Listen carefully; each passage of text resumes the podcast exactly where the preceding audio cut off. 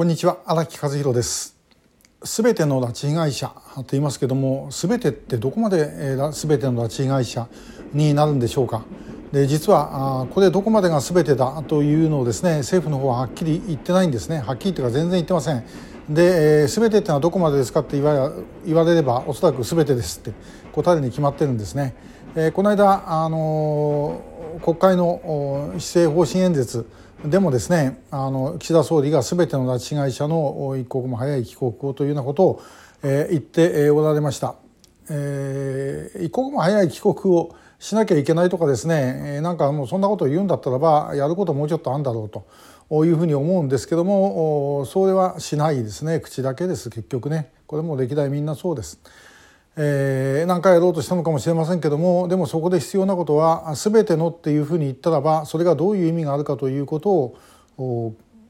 ちゃんと考えてないということです。で、えー、あの10.21の集会の時にも私申しましたけども安倍さんの最大の失敗というのは全ての拉致被害者をまあ、救出するあるいはあの拉致問題を自分の代で解決するというふうに言ったことだというふうに申し上げました。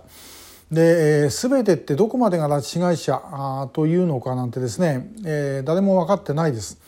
で、えー、それは拉致の中には自分の意思で行って帰れなくなった人もいます。これは有本恵子さんとか、えー、松木さん石岡さんもみんな同じですよね。そういう意味で言うと入る時はまあ結局自分で入ってしまった。でということを考えるとですね、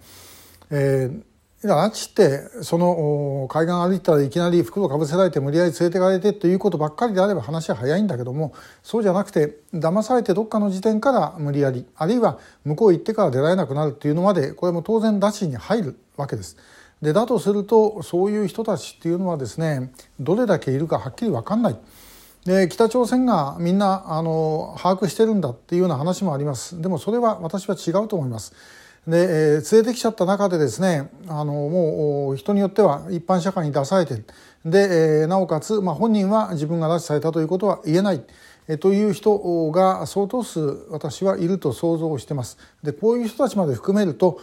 北朝鮮当局の中でですね全部管理している人間なんかおそらく全くいません。もうすごいずさんな国なんでえー、それはもう例えば今の政府認定の拉致被害者とかそういうんであればこれはもう何かの時の取引材料になるかもしれませんからやってるかもしれません。あるいは田中稔さんとか金田辰光さんなんかはこう、まあ、日本の中でも言ってるから向こうでも気にしてる可能性はある。でもそこまで止まりの話でそれ以上のことはおそらく誰も分かってないだろうと。金正恩だってもちろん把握できていないというふうに思います。党の機関の中でもこっちがやったけど例えばこっちは軍がやってるとかそういう話になっちゃうとですね全くわからないということなんですね結局全ての拉致被害者なんていうことはですねもう本当にあの夢物語でしかないということです。でその場合政府が全ての拉致被害者というふうに言ったことの意味というのは何があるのかっていうと拉致認定をされているところまでで切り捨てるということなのではないだろうかということですね。でこれはあのかつて、えー、田原総一郎さんがあの有本さんのご両親に訴えられた裁判の陳述書の中で、えー、北朝鮮に行った時にソン・イルホから、えー、今言われている人たち以外にも複数の日本人がいるというふうに言われたと。で帰ってきてそれを外務省の幹部にお話をしたらば私たちもその情報を得てるけどもそれを明らかにしても北朝鮮に対する、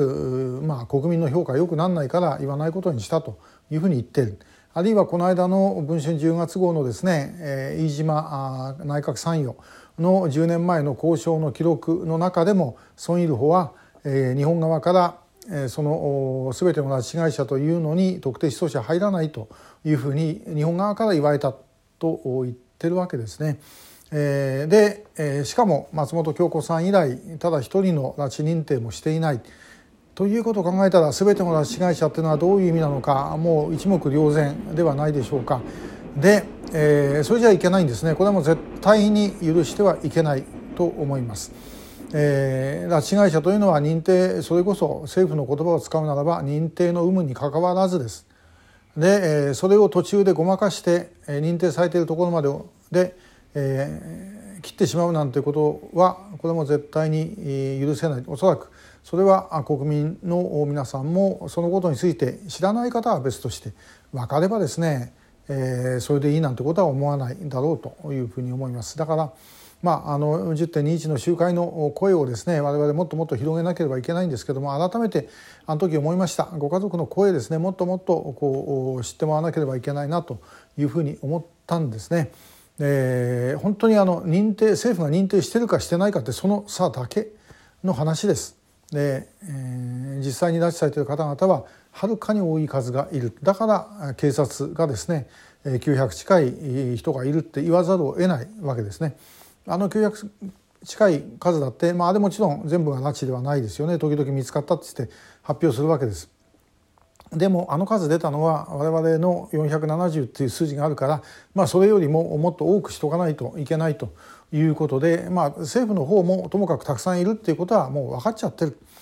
でそれ今認めたらばあもう何言われるか分からないもう全てがそれにつきます。でこれはでも向こうに拉致をされている人には何の関係もないことなので我々としてはそこはですねもうしっかりとやっていくしかないということです。えー、もう一回言います皆さん全ての拉致被害者というのに一体どういう意味があるのかとこれはもう裏を返せば切り捨てるということしか私は基本的には意味がないと思います。でも本当の意味での全てそれはですね全てったって、えー、もう生存している方しか連れてくることはできないわけですけどでもそれはもう向こうで亡くなっている方はご遺骨もあるしそれからもうそれ以上にともかく情報ですねどういうような形で向こうへ連れて行かれてそしてどうなったのかっていうようなことはですねそれは我々知らなければいけないというふうに思います。え、これ結構大変なんですけどね、まあ、やっていくしかありません。ご協力をよろしくお願いします。今日もありがとうございました。